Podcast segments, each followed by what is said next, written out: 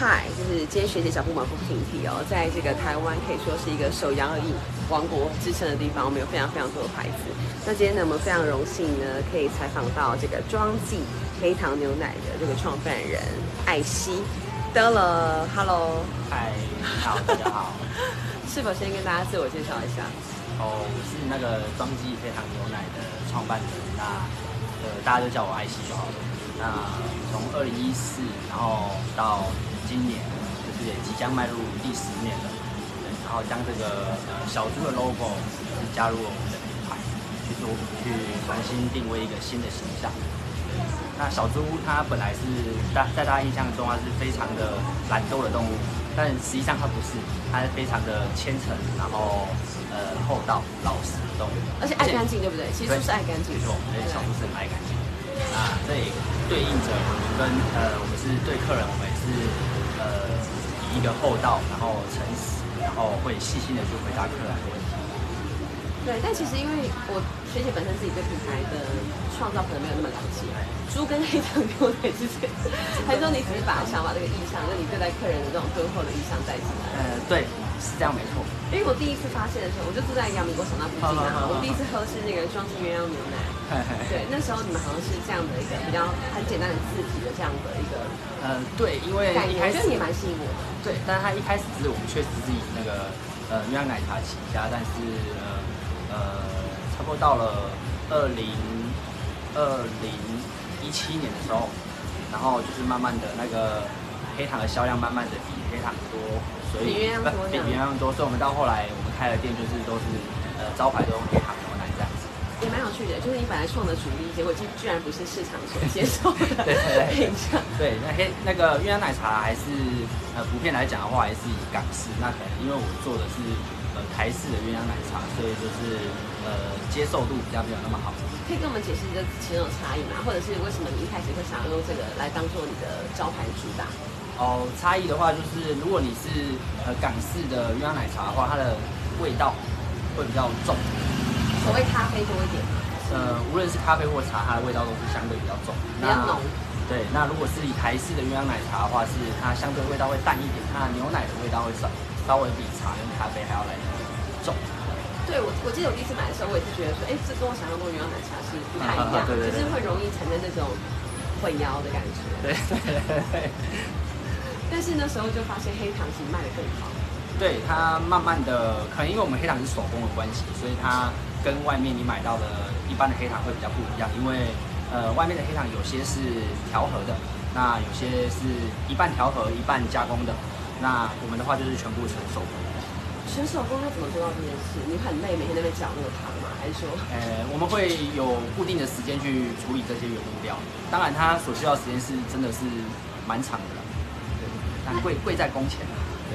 一开始怎么会想要开一家饮料店？即便就是我们大家喝水好像是每天的日常，你怎么看这个事情？那我本来就很喜欢喝饮料，就我求学阶段我就很喜欢喝饮料，那。我在中山大学念硕士班的时候，我论文有提早半年写完。那那时候就是都就回家了，就等毕业嘛，等毕业。然后回家的时候，我姐我们我们本来就有习惯，我两个姐姐她都有习惯买饮料回来。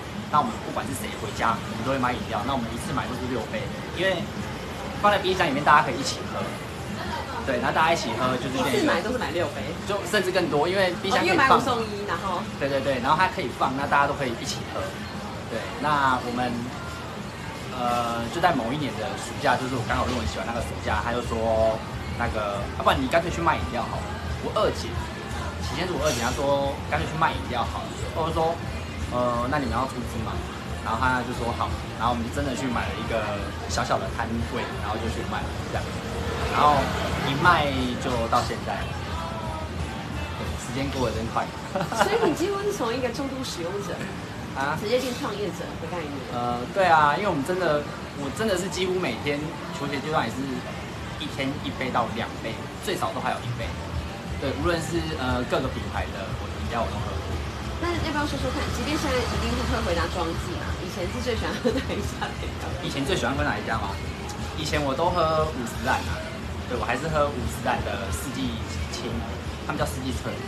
对，然后还有喝那个清新的多多绿。为什么是这样？啊，因为多多绿就是你多多绿跟清茶，因为我本身就是我就在运动，那运动就会比较热。那你热的话，无论是夏天或冬天，你就是想要清爽解渴，对，然后就清那个多多绿跟清茶本身就是算是比较解渴的在饮料，跟你的需求比较有关系。对，跟我个人需求比较有关系。那你的个人需求有没有展示在就是你怎么设计这一份菜单？我怎么设计这一份菜单呢？或者是说这个改版加入小猪意象之后，有没有什么新增哪些地方是很值得跟大家推荐？设计这份菜单的话，是我们其实一开始的品相它更多啦，就是也不是只有上面所看到的这个七十几种，一开始大概在一百二十种左右。对，那因为我本身我是摊车起家，那我也觉得说。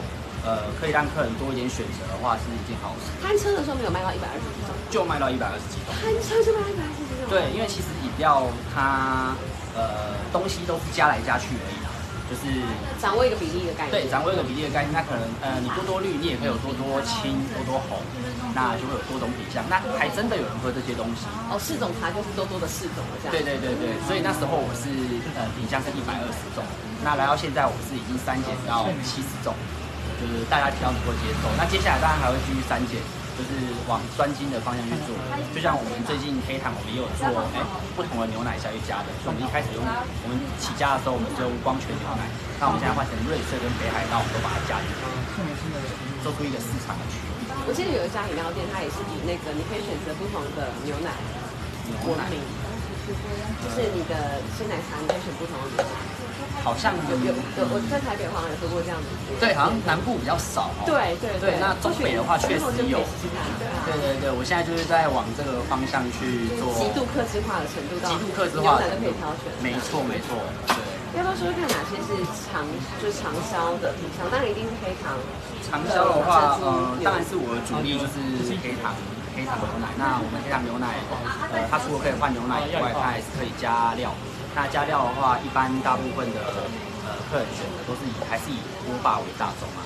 那有些比较特别的，它会加到粉圆，然后小颗的粉圆就是小颗的珍珠。那有些会加到野果或者是仙草冻。对，但是大众的话还是以那个锅巴为主。那我其实刚有听到说，其实你是一个硕士毕业嘛，然后提早写完论文。你本来有预期说你自己想要做什么，或是你其实是有在做哪些运动之类，就是你本来的路有没有？没有，我没有预期，完全没有预期。那是因为刚好那时候呃有赚到钱啊，那这当然一定得有赚到钱。那第二个是因为呃我爸妈的年纪是比较大一点的，所以呃我也是希望可以留在他们身边。那我想说刚好这个机会，那我就好好做，看能不能够做出什么。那我很想问哦，因为在创业过程上面有这么多这么多市场的品牌嘛，你你一开始去怎么想，怎么做出去，或者是你怎么找到你的 TA？因为你开了蛮多间店。嗯嗯嗯。其实我一直呃经营上，我一直以来都是以呃优化自己。我会去参考别人，但是我不会去拿别人去当做我一个比较。我就是会一直优化自己，无论是我呃我主力的黑糖，我会去优化它，会去调整比例。之外，呃，包含所行销的部分，我都是以优化自己，然后还这过程中还是会去参照一些其他人的做法，但是主要还是优化自己。那改小猪这个品牌之后，识别度变高了吗？有没有什么历史看到的改变或好处？有有有，识别度肯定是变高了，就是喝喝这个饮料的，就是。他呃，甚至有些人他开始忘记装记，他只说，哎，我要去买那一间有小猪饮料的杯子的饮料店，这样。但那也没关系啊，对，就是主要是对我而言，就是有人来买就好了。能够被记住的就是好品牌，这样。对对对，能够被记住就是好品牌。那因为我们在很多时候，我们就会说。最好赚的职业嘛，就是第一做兵，第二做医生嘛，所以大家真的觉得说，哇，饮料是很好赚，然后可见它加盟金额也会非常高。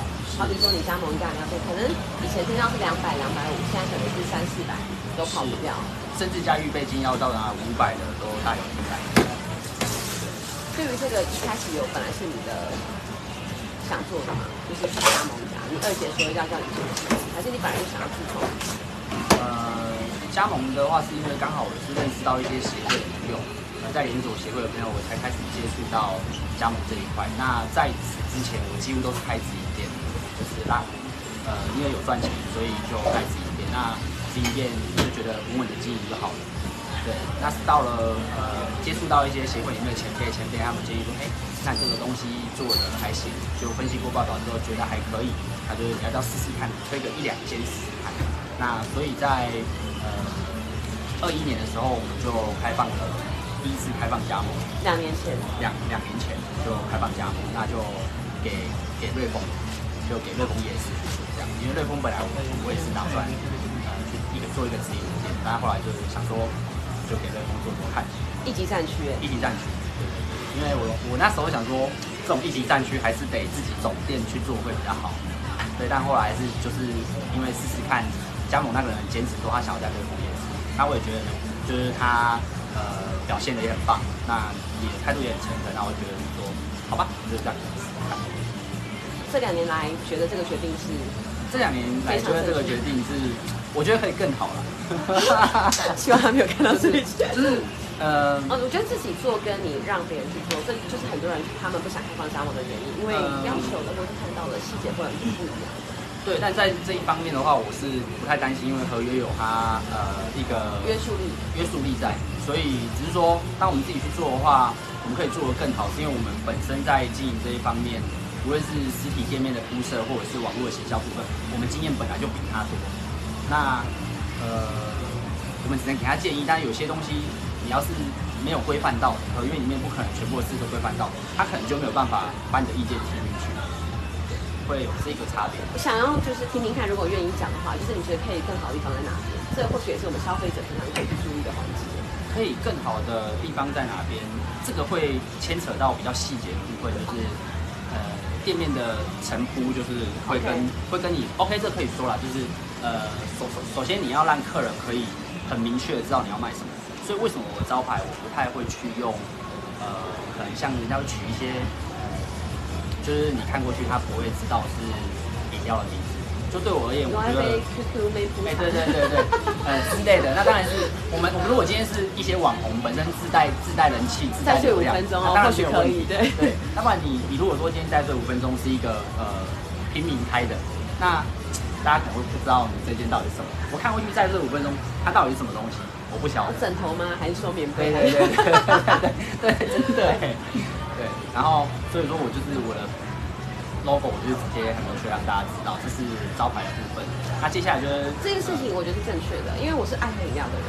然后你在那个益华路的时候，嗯嗯嗯就是益德路，就是直接写双鸳鸯奶茶，我就会想喝因为品相很大嘛。对他他的脑筋不用再做反射或转弯，他就会直接知道，哎、我有需求，我就可以去买这里买。对，那呃店面陈铺的部分，就是灯光的部分也是非常重要，它是呃需要足够明亮，所以大家都会看到我店灯绝对是整条街里面最亮的。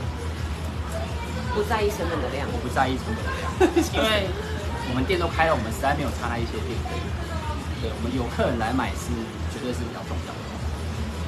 没有想过这件事哎、啊灯要很亮，灯要很亮这这很棒，这很棒，因为它可以感觉到整个是很清新，然后很明亮、很温暖的感觉。对对对，这肯定。对我来说啊，对我消费者来说，对。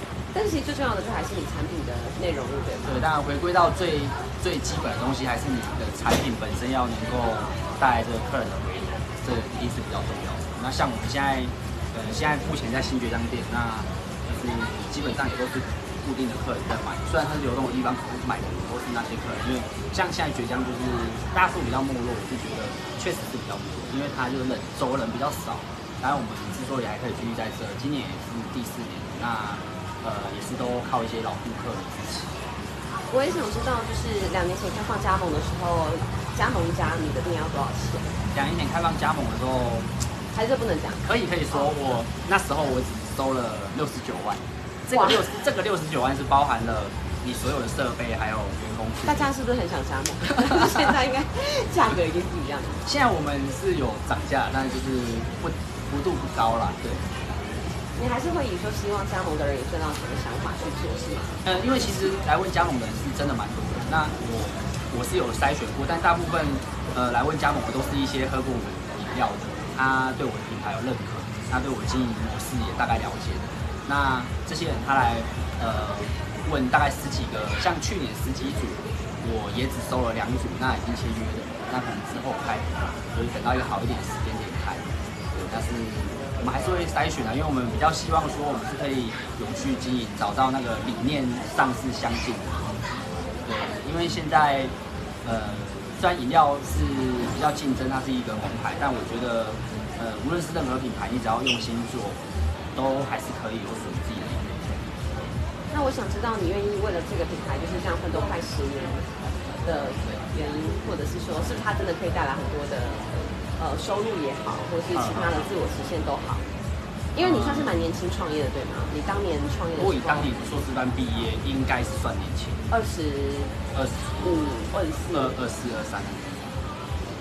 对，就是你是非常年轻的创业者，而且一走就好像走出一条很成功的路。呃，当然是这过程中也是很多人帮忙的，就是除了家人，然后大姐二姐学大姐二姐，对他们就是无论在金源上啊，或者是在这个呃想法讨论上都帮忙，还有我的爸爸妈妈也是很支持，然后还有呃我所有现在看到的这些我很棒的妹妹他们或弟弟他们都也是跟着我一起帮忙成就。对，但刚刚讲到就是说能够坚持下来，或者是你觉得学到最宝贵的事情，跟跟我们分享。坚持下来，就是因为有这么多的人在帮着你，你自己也不可以太弱。对啊，你自己也要加油。那我们看到其实旁边有开始卖东西，这是未来新的品牌吗？呃，这是未来新的品牌。那当然，呃，这东西是去年，呃，今一号一月一号，今年今年才开的。对，那因为现在也是一个异业合作的时代，就是已经转成开始异业合作。无论你是餐饮的或什么，甚至很多都跨了跨了领域，你连想都无法想象。那呃，就是有点像我的经营形态，就是共享空间，可以去 cost down 把那个租金的部分压低，所以我才多准备了这个。因为这个我们本来这条街上也有一些饮料店，那刚好就是因为家里的因素休息，所以我想说啊，不然我就代替他先先盯着。就是跟着他一起开这样。对对对对对。那能够也互相比较这个差异吗？就是果汁跟饮料到底现在在台湾的市场上，或是你这边新月江的客人来讲，以新月江客人来讲的话，果汁它是算是一个很独特的客群，他要喝果汁，他就是要喝果汁。他即便是现在已经排队排了四个五个，他要喝，他就是愿意等。他就是要新鲜的，他觉得果汁比较天然，就是在大家印象中是是是这样没错。也是一个既定事实。既定事实啊，必须这么说。那饮料的部分的话，就是也有它的特质。那你说果汁跟饮料哪个比较多？以目前来讲的话，还是饮料稍微多一点。就是比较，因为追求健康、追求天然的顾客也就是少了既定的那些。会会喝饮料的人，他不太会去太管那个健不健康。对，我我真的觉得饮料真的是一个对台湾人来讲很特别的文化。是啊，它确实是呃，以全世界来讲的话，手摇饮手摇饮密集度最高，应该也是在台湾，没有其他地方。是，那因为已经十年了嘛，对不对？你还你觉得还能怎么做吗？就是以你走这样一路过来。我们现在就是因为我们是高雄起家的店，所以就是呃，我还是我的宗旨还是一样，我会把我每一间的自营店就好好的经营好。那之后的话，陆陆续续的往北高开，因为我们北高的店比较少嘛，目前就瑞丰夜市。那我们其他六间店都是在南高雄，然后往北高，呃，等高雄先稳定了一两年之后，我们打算往屏东跟台南这些地方去。哇，所以其实有在规划，但是因为它的后台建制是需要一些时间的。那你也会需要就是跟大家讲说你需要哪些的伙伴吗？因为就像你讲的，异业结盟很重要嘛。如果在后台建制上或是各方面你需要一些伙伴，或许大家也会很愿意跟你哦。我我们我们业结盟的话，我们也是有推就是呃一些美业的，包含你的美美发店，甚至便当店，那甚至呃咸酥鸡店、咸水鸡店这些小吃类的，都会跟我夜结盟。我可以帮你挂你的招牌，我帮你把饮料泡好，放在你的店面卖。那这个好处是什么？它可以自带人流，觉得你今天要喝我装机的，你也可以去每个地方买。这第一个对我的客人来讲，他投入变多。那呃第二个对跟我合作的呃行业，他们也是可以增加人流。目前这样做的摊多吗？然后呃，不多，就是我们因为我们刚推而已啦。那目前是以那个左营里的厨房当 demo，对，那是也做的还不错。感觉这个模式很不错哎，啊，感觉这个模式很好。对啊，因为大家就可以，因为这样大家在很像 Seven Eleven 的呃，有一点像，因为它不用再增加，呃，它本身的人事跟店主，它只需要做销售端，就是东西进来就是出去这样子。但是那样子卖的品相应该是有所限制的，应该就不能是呃有加料类的，不然它就会有。对对对，我们就变成说是没有没有加料，没有错，就是就是单纯的拿几个主要的呃主力厂产品去卖。黑糖牛奶啊，黑糖牛奶、冬瓜柠檬、红茶牛奶这些大家一定会喝的，还有基本的冬瓜茶跟清茶这样。了解哇，我觉得很棒啊！就是现在你还有没有什么其他想说，直接专做品牌端，然后成为品牌部去跟大家分享你的故事的这样子的话？呃，专做品牌端哦。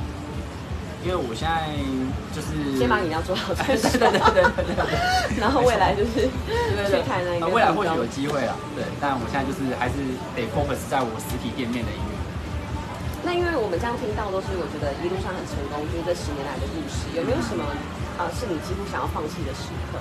几乎想要放弃的时刻，还是说一踹就踹的非常成功？因为感觉你找鸳鸯奶茶是因为你找到那时候市场的缺口，对吧？那时候并没有专卖这样的品相店。对，那有就是在一开始创业的第一年，哦，业绩是非常糟糕的。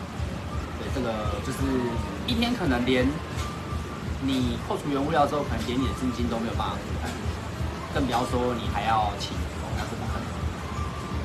我记得那一天有有一天，然后刚好下雨，那天八个钟头只卖了十七杯，我我永远都记得这个数字，就是十七。十七杯卖了八个钟头，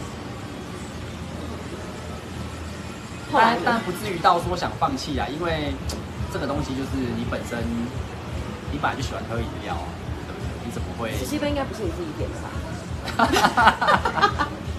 不是不是，开玩笑。其实也是因为你对自己的东西有信心，对吧？所以你觉得就是我们就等待时间的酝酿。对，因为我们的东西就是从生产。制作茶出来，呃，所用的水、所加的冰块都是我们自己这边挤出来的。那所以这些饮料我们每天都在喝，我们自己都在喝，到现在为止都是，我们就是自己都会喝。所以我们敢有信心跟客人说，我们可能不是最好喝，但是我们绝对是最干净的。而且这也是大家所在意的这个价值，对品牌价值。那你那个就是八小时十七杯，对比到现在呢？现在的销量大概 还现在吗？现在没有了，现在这么低就糟糕了。没有那么低，现在就是各间店不太一样。对，就是呃，扣除掉营运的部分的话，我还有赚钱，就很好啦。这就是一个很棒的。以现阶段来讲的话，是已经还可以，我觉得。嗯。因为我我也是认识很多其他品牌的老板。对啊确实，现在这个环境它就是呃一个比较不好经营的时候，也是面临一个转型的时候啦。因为现在除了线下通路都变少，大家都转成线上，所以你要经营的东西越来越多了，包含了哦，你原本你可能一些老店，你不需要经营什么 Google Google 商家，你不需要经营什么 Line，你也不需要经营什么 IG FB，你都不需要经营。那现在你如果不经营这四个的，基本上不管你你的产品有多强。那你的店有多老，粉丝有多少，你一定会走往下的趋势，因为这是一个趋势，我们要顺着趋势。对，也就是说，对你现在，也就是说，现在是我们去适应这个环境，而不是环境去适应我，这是比较重要的一个观念。对啊，你刚讲到这个都非常关键，就是你东西再怎么好，其实你还是要有让别人看到的这个管道。对对对，就是就是所谓的行销。那因为你是很年轻的创业，有没有最后你想要跟年轻的创业家们就是提醒或是建议？就好比说，他们假如今天准备个三五百万，可能他们要预计多少年之后才可以回本，也不要急或什么的。呃，我觉得是这样，就是你要呃，你自己本身功课要做足啦，功课做足。因为我是卖那个饮料，那其实就在餐饮的部分里面，餐饮的部分我都会建议说，呃，我会建议你去外面先打工，先真的去了解一下。呃，是不是大家口中讲的这么好赚？也许不是大家口中讲的那么好赚，或者是那么好赚，你愿不愿意付出那样的努力？对，或者或者那样的这么好赚，你愿不愿意付出这么多的努力？没错。那去了解之后呢，我觉得就是两个字，就送大家两个字，就是记得要坚持。很多事情都是你坚持了很久很久，它可能都不会有感觉，也不会有什么成果。它有成果都是在一个瞬间，一个瞬间会有成果。所以我觉得，如果是给年轻人创业的话，我觉得还是坚持两个字很重要。对，那再来的话就是说，要记得设停损点。对你第一年八小时十七杯，那时候还不停损，但是什么时候开始有那个那那因为因为我是一个摊车，我不是说我今天店打开，我营运成本可能七八千块、一万块一天。对我那时候一个摊车，我营运成本可能就一两千块，所以我还还可以受得住，撑得过去，还撑得过去。到第几年开始觉得哎选一两瓶，然后到第一年年底就开始打平，有赚有赚到工资，那就看到一点效果之后，就慢慢的会有一点呃会有成就感，那有成就感，你就会更努力的去投入，那这是很正常。那个时候你觉得你做对了什么事情，以至于有这个除了坚持之外，呃，要站在客人端去思考自己的店，这个非常重要。对，你要先把自己假假设成消费者，那而且是很去消费很机。车的，哎对啦，很很会呃想很多，然后对越挑剔。越好。对对对那如果我们可以去解决这么挑剔的客人，我们都可以解决，那无论是什么客人来，我相信我们都可以得心应手去让他变成 best。所以他想的非常好，一定要重点记录下来。对，好，那非常感谢。对你刚刚还要补充什么？没有，就是讲完了，就是第一个就是呃要记得做功课。那真的是建议，如果做到餐饮的，请去外面打工看看，不要呃一股脑就是把自己的积蓄都拿出来做投资。就然后再是要记得设停损点。那有时候你开了店，它可能业绩不好，那你收掉其实不代表什么。对，你可以换新的地方，或者是换一个新的品相，它都是非常好的选择。就是路不是唯一啦，就是一定是山不转路转，路不转人转，一定是这样。因为记得要转弯，或者是可以来双溪找艾希聊聊。可以可以。谢谢今天提供非常宝贵的创业经验。哎谢谢大家谢谢，谢谢拜拜，拜拜。